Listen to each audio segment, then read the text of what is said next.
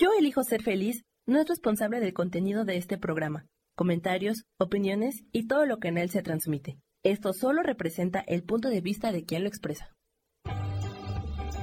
Yo elijo ser feliz presenta. Cuando te sumerges en tu mundo interior, encuentras una luz imposible de apagar, la conciencia. Mi nombre es Tania Pliego, exploradora de la conciencia que soy, que eres y que es la vida misma. En este podcast semanal, Solo existe la hora, develaremos juntas nuestros prejuicios y condicionamientos para llenarnos del estado amoroso, de paz y de sutil gozo que es la conciencia despierta. Vivimos aterradas por el tiempo y ahora que la esperanza de vida ha aumentado, incluso nos aterra vivir más años. La vejez, en lugar de ser la maravillosa etapa en la que podemos hacer acopio de todas nuestras experiencias y sabiduría, se ha convertido en una amenaza. Pero la conciencia no tiene canas, es eterna. Te invito a convertir el miedo en claridad y a estar plena hoy para que la suma de tus presentes conscientes formen el futuro luminoso que deseas. ¿Lista? Acompáñame. ¿Qué tal? Buen día, soy Tania Pliego. Este es el podcast Solo existe la hora, donde tratamos de avanzar en la conciencia que somos, avanzar en, en ser conscientes de la conciencia que somos.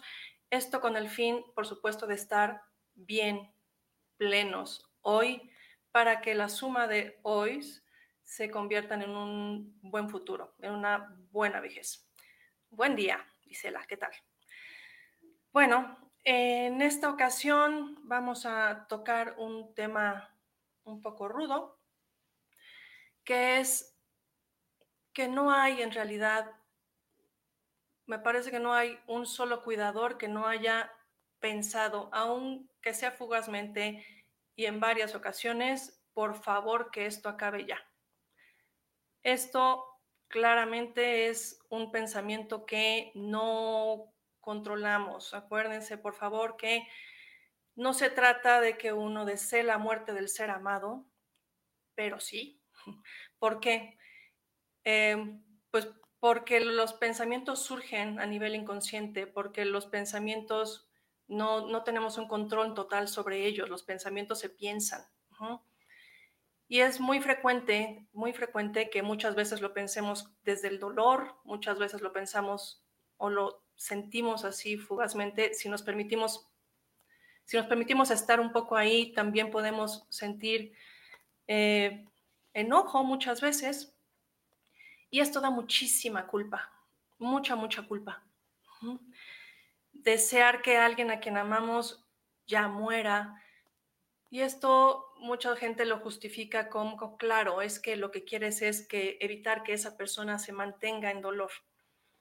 Y sí, por supuesto que sí. O sea, muchas veces tiene que ver con el otro, pero hay una mezcla ahí interesante porque también es un pensamiento donde, donde estamos intentando cubrirnos del dolor nosotros mismos. O sea, yo soy la que ya no quiere sufrir, la que ya no quiere estar en esta prisión que es el cuidado muchas veces, en, en, en esta constante tensión, en esta espera de que llegue justamente ese momento que también nos va a provocar un dolor, pero que a estas alturas y con, con la edad de las personas a las que estamos cuidando, nuestros, nuestros viejos, pues sería ya como un poquito más natural. Sí hay gente que se atora mucho en los duelos, pero pues así que lo ideal es que la vida llegue a término.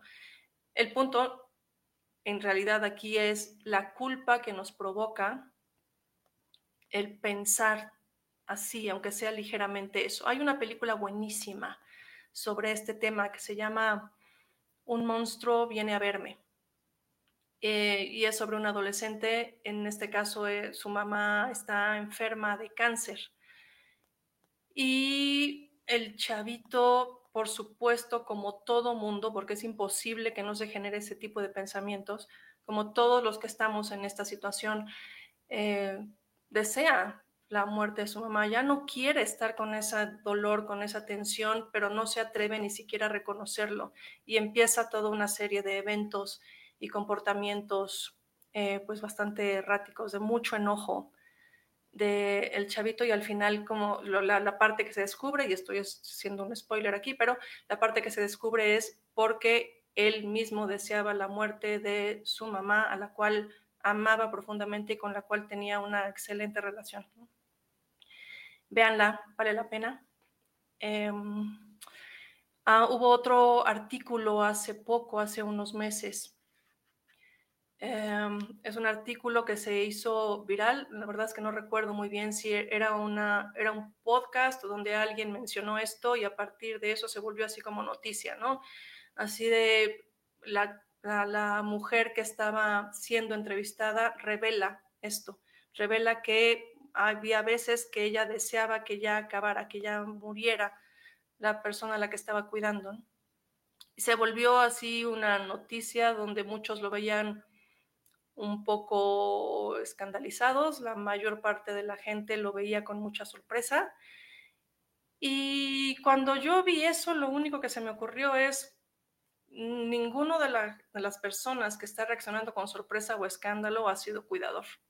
Cuando uno es cuidador, sabe eso y nos atrevamos a reconocerlo o no, sería muy bueno que entendamos que, em, que no estamos en control de absolutamente todo lo que pensamos, que los pensamientos surgen en nosotros así como la sangre circula en nuestro cuerpo, así como los alimentos se asimilan y se digieren cosas que no son funciones que no controlamos, este tipo de pensamientos tampoco los controlamos, no es, no hay maldad, no hay un profundo egoísmo, no hay nada de eso.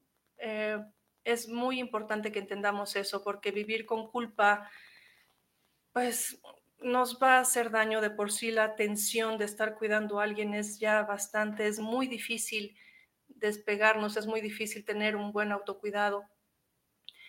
Y esto en particular, la culpa por esto puede verdaderamente ser muy, muy fuerte y puede afectarnos también a nivel corporal. Buen día, Magda. Buen día, Toño.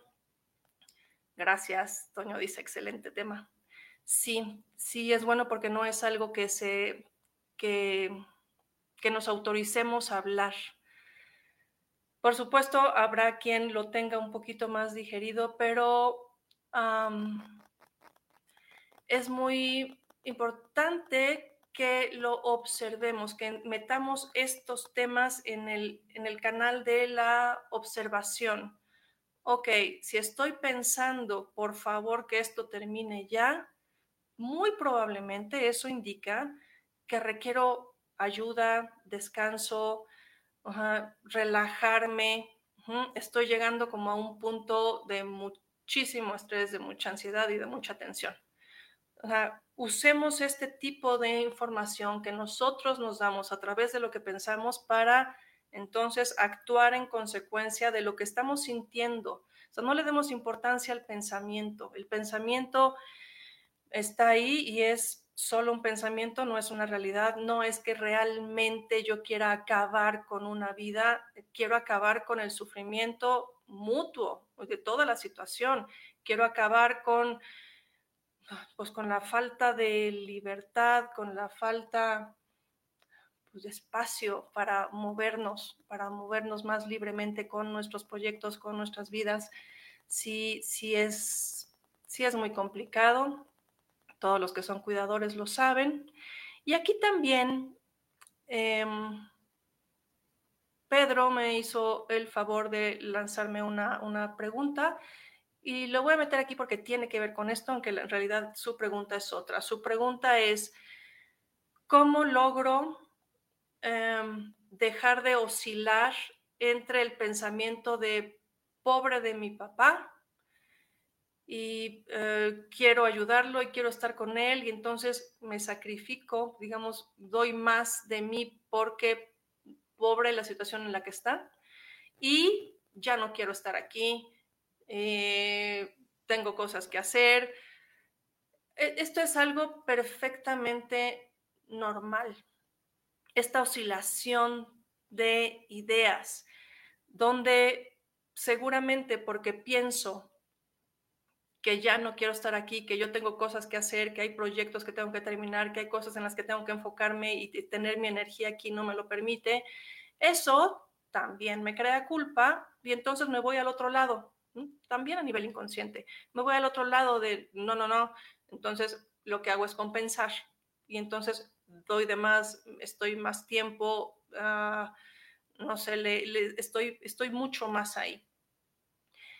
Um, Pedro en este caso es inevitable tener ese tipo de oscilación, sobre todo cuando no eres consciente de la culpa que te genera. Yo aquí lo que recomiendo es, por favor, observen. Observo los pensamientos donde ya no quiero estar aquí y donde recuerdo a este papá difícil, a este papá que me lastimó, a este papá que pues con el que estoy enojado, ¿no? Con el que estoy enojado, así tal cual. Eso, si yo soy consciente de eso, uh, me voy a permitir entonces poco a poco ir haciendo algo que es necesario, que es integrar al papá que fue estricto o que fue muy duro o lo que sea que haya sido, con este otro papá del que también recibí mucho, del que también aprendí, del que también, eh, por el que también siento amor y por el que también siento es, esta, pues esta mirada compasiva de la situación en la que está, con todas las pérdidas que está teniendo en este momento. O sea, aquí lo importante es, mientras no integremos a la persona en una sola, o sea, Pedro, tu papá, es esos dos aspectos. Es el que fue muy duro y es el que ahorita está viviendo una cantidad de pérdidas de movilidad cognitivas y toda una serie de situaciones que son muy difíciles. Entonces, la mente es dual. O sea, en este plano todo es dual. Y tenemos que hacer un esfuerzo por integrar, por, por justamente incorporar la unidad que realmente somos, irla integrando a nuestro pensamiento. Uh, tu papá es las dos cosas y más. Es, todo lo que se te ocurra. Si yo logro integrar estos dos aspectos, entonces no voy a tener esta tendencia a estar oscilando como para compensar. Pienso mal de él y entonces me voy a pensar lo mejor y a sacrificarme un poco más, ¿no? Lo importante aquí es que yo sea capaz de observar, o sea, darme cuenta de que estoy teniendo, que me estoy conectando con con mi herida, con, con, el dolor, con mis recuerdos de cómo fue conmigo. Y por supuesto, en ese momento lo único que pienso es, o sea, ya no quiero estar aquí, ¿no? Pero en compensación después me voy hacia el otro lado. Entonces, ¿qué tal si logro integrarlos? ¿Y qué tal si entonces logro uh, identificar que estoy oscilando? Porque seguramente la integración va a tardar algún tiempo y por momentos se va a volver a deshacer y voy a volver a oscilar. Y no importa en realidad porque yo ya sé que mi papá es las dos cosas y que yo estoy aquí porque lo he decidido, porque me importa, porque asumí el rol de cuidador, por amor, y que en ese amor también, en este mundo dual, cabe el enojo, el dolor y ese tipo de pensamientos que una vez más se piensan solos. Entonces, díganme por favor si, si han tenido alguna experiencia de este tipo, si, si logran identificar este tipo de ideas, qué tanta culpa les da, qué tanto, qué tanto han podido um, lidiar y cómo con esa culpa. Em, la vez pasada hablábamos también de esta cosa de la integración en términos de la pareja. La, mente divide, o sea, la mente siempre está dividiendo. En, pareja también es muy claro. Por ejemplo, muchas personas no, no están, saben que no están en una relación positiva y sin embargo se mantienen ahí por lo bueno que pasan con esa persona, por los momentos buenos.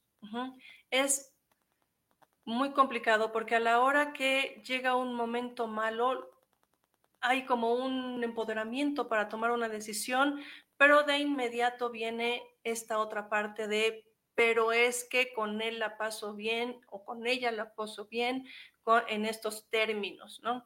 Y es, y es muy bueno, es que lo bueno es muy bueno. Y entonces dividimos. Me mantengo con él por lo bueno y cuando ya no quiero estar con, con él o con ella, entonces aparece lo malo. Si logramos integrar, la verdad es que por más bueno que haya una sola cosa mala que nos haga daño, que realmente nos altere y nos afecte, es suficiente, ¿no? Esto en el caso de la pareja, para, para separar, para cortar. En el caso de el cuidador con el enfermo, aquí es otra cosa, aquí en realidad la verdad es que siempre gana el amor, ¿no? Entonces, si siempre gana el amor y yo estoy decidiendo estar aquí, me doy chance de en la desesperación, en la frustración, en el dolor, en el enojo, me doy chance de que surjan este tipo de pensamientos. Sara dice, estoy pasando por esta situación actualmente. Bueno, Sara, espero que esto te ayude. Por favor, si tienes alguna situación especial, pues, y la quieres compartir, encantada. Alfredo dice, difícil tema entre el cansancio y la culpa. Y cuando sucede la pérdida también aparecen, pero el sentimiento de alivio también crea culpa, claro el sentimiento de alivio de por fin ya, crea muchísima culpa, pero o sea, nosotros estamos tomando un cacho de nuestra vida y un buen cacho de nuestra vida para cuidar y para acompañar en ese proceso que va camino a la muerte. Hay, mucha confusión también ahí. Me he topado con mucha gente que se vuelve un poco loca por intentar que la muerte no llegue, por intentar que permanezcan está por extender la vida. Yo francamente creo que nosotros somos cuidadores y acompañantes del proceso que implica la vejez. La vejez es el preámbulo, o sea, esta vejez ya avanzada, esta vejez, pues les puedo contar de mi mamá, o sea, mi, mamá tiene 85, va a cumplir 86 y, y su, está muy bien, digo, fuera, está muy bien físicamente, pues, pero claro, es una mujer mayor que a la que le cuesta trabajo ya caminar, se tiene que sostener, levantarse de la silla, o sea, todo eso. Yo estoy haciendo un acompañamiento de mi mamá para que esté lo mejor posible y bien cuidada para ese momento de la muerte. O sea, yo quiero que esté bien, pero no me toca a mí impedir que muera. O sea, eso es imposible y es, es parte de esta negación de la muerte. La vejez es el preámbulo de la muerte y creo que es muy importante además que nosotros también cooperemos un poco con que la persona cuidada esté algo consciente de eso y que haya una preparación. O sea, sí nos tenemos que preparar para la muerte, para la muerte en general, para la muerte propia y para la muerte de alguien que amamos, ¿no? Entonces, em, este acercamiento con la muerte es muy, es básico y es indispensable. No nos toca alejarla, no nos toca evadirla porque, vaya, decirlo es algo que hacemos, es algo que hacemos. Decirlo suena absurdo porque obviamente es imposible. En la medida en que estemos conscientes de que estamos haciendo un acompañamiento hacia ese lugar donde, pues, ese, ese cuerpo se va a quedar sin esa esencia, sin esa energía, sin esa conciencia, iba a quedar, digamos, abandonado, que es a lo que llamamos muerte, y esa persona, la, esencia, lo que realmente es, va a trascender. Va a trascender y desde ahí funciona también. Digo, quien, quien lo crea, creo que estamos un poquito más aliviados con esa idea. Hay, por supuesto, hay personas que no lo creen, pero yo sí creo que hay que existe esta trascendencia de lo que realmente somos, que es esta conciencia. O sea, la conciencia es intangible, lo que somos realmente es intangible y estamos encarnados en este cuerpo. Y por supuesto que la ausencia pega. Pero pega también mucho desde la culpa si, si, si no logramos trabajar y aceptar que sí hay una parte nuestra que que también en algunos momentos lo desea. La medicina es maravillosa y ha logrado, pues justo es la razón de este podcast. La medicina ha logrado que aumentemos la esperanza de vida prácticamente 20, 25 y hasta 30 años. En este punto es, antes pues, las, pensiones eran hasta los 65 porque se calculaba en realidad que pues íbamos a vivir unos cuantos años más, ¿no? Aquí el punto es que si no me preparo para esta longevidad, es tan malo como si no me preparo para la muerte. Sea, yo tengo que estar bien, saber que tenemos, saber que somos finitos nos va a permitir la posibilidad de mayor disfrute, de una mayor eh, presencia y también como de un, de un mayor sentido de responsabilidad con nosotros mismos y con los demás. Esta etapa de la vida que es el, envejecimiento. O sea, cuando, cuando hablo de, de desear la muerte o, o estas ráfagas de pensamiento que se nos cruzan, es en realidad en esta etapa que los, los especialistas en, geriatría llaman como la etapa roja, esta etapa final, esta etapa donde ya la cama es mucho más constante, donde ya, ya no hay tanta movilidad, donde pues, em, em, hay, caídas porque ya el cuerpo no se sostiene. Me, me, parece que al contrario, al contrario también es un problema, por supuesto. O sea, hay gente que está intentando extender la vida con tal de no enfrentar el dolor de la pérdida. Y los invito a hacer una reflexión si están en ese caso. La pérdida es inevitable y creo que en esos puntos sí es mucho más justo para, el, para la persona vieja, para el enfermo, el descanso, o sea, extender la vida hasta el punto de, de, pues, de estar todo el tiempo salvando y que el cuerpo ya no esté prácticamente o esté operando en lo mínimo indispensable, que ya no haya pues, ningún, ninguna conciencia, ningún disfrute, sea, solamente hay un cuerpo prácticamente, ¿no? tampoco es lo ideal. Em, regresando un poco al tema de Pedro, esto, esta oscilación entre, entre lo malo que viví con él, los pensamientos que me generan, y lo bueno que viví con él y el, la, la compasión o la culpa que te puede generar esto. Aquí la recomendación una vez más, como siempre, y de esto no me voy a cansar porque es la base de nuestra propia transformación, es observo. Observo es igual a me doy cuenta de qué está pasando. Me doy cuenta que estoy generando este tipo de pensamientos. Por ejemplo, si estoy, si estoy con, si transformé la culpa en necesidad de estar ahí más tiempo, eso es lo que me puede avisar de, a ver, a ver, ¿qué está pasando? ¿Por qué estoy dispuesto a ceder más de mis espacios para estar aquí cuando no es necesario? ¿no? O sea, por, supuesto, la, parte del cuidado está resuelta, pero cuando no es necesario, ¿por qué quiero seguir aquí? ¿Mm? Y tal vez entonces me dé cuenta que previamente estuve teniendo este tipo de, esto que se llama malos pensamientos, ¿no? Y sea muy compasivo conmigo y, sea, seas, Pedro, muy,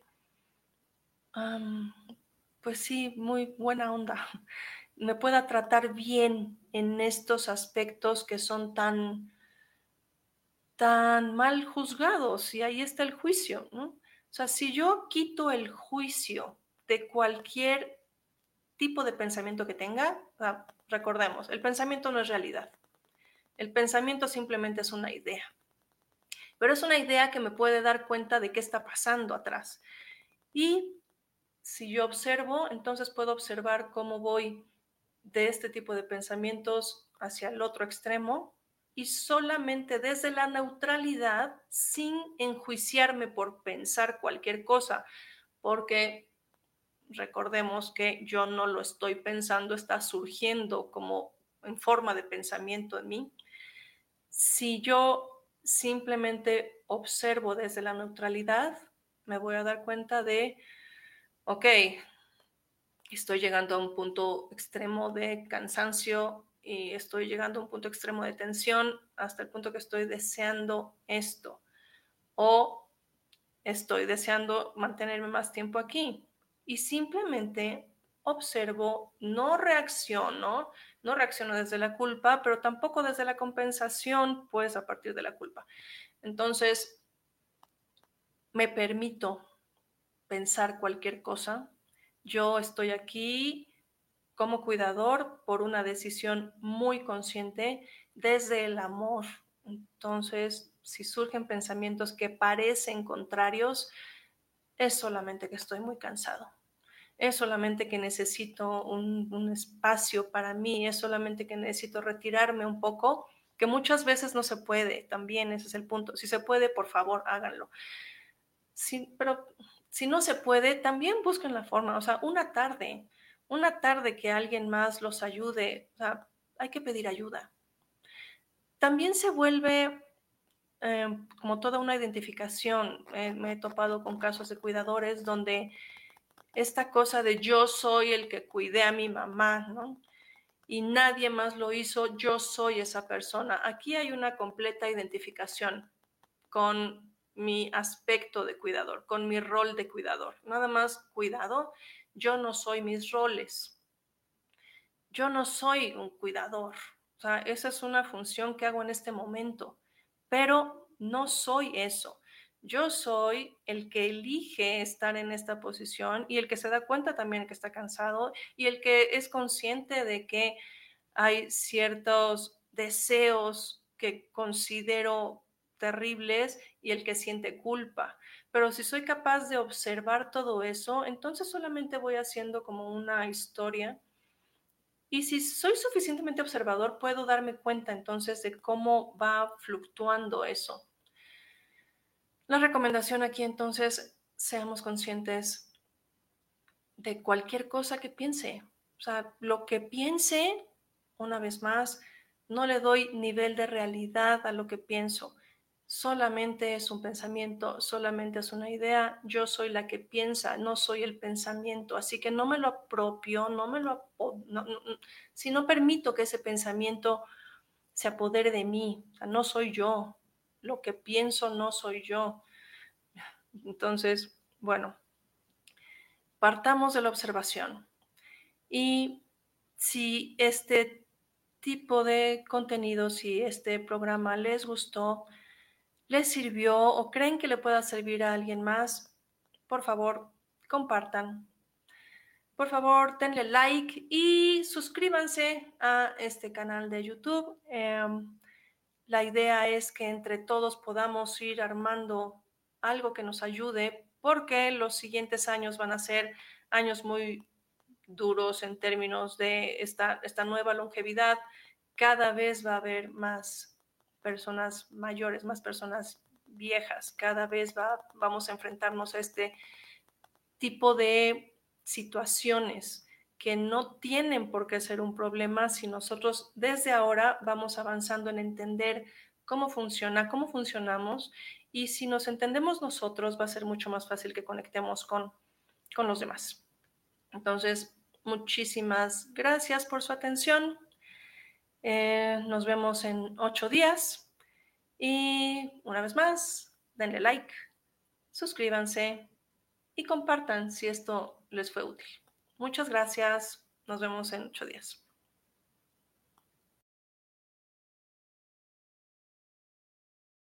Yo elijo ser feliz presentó.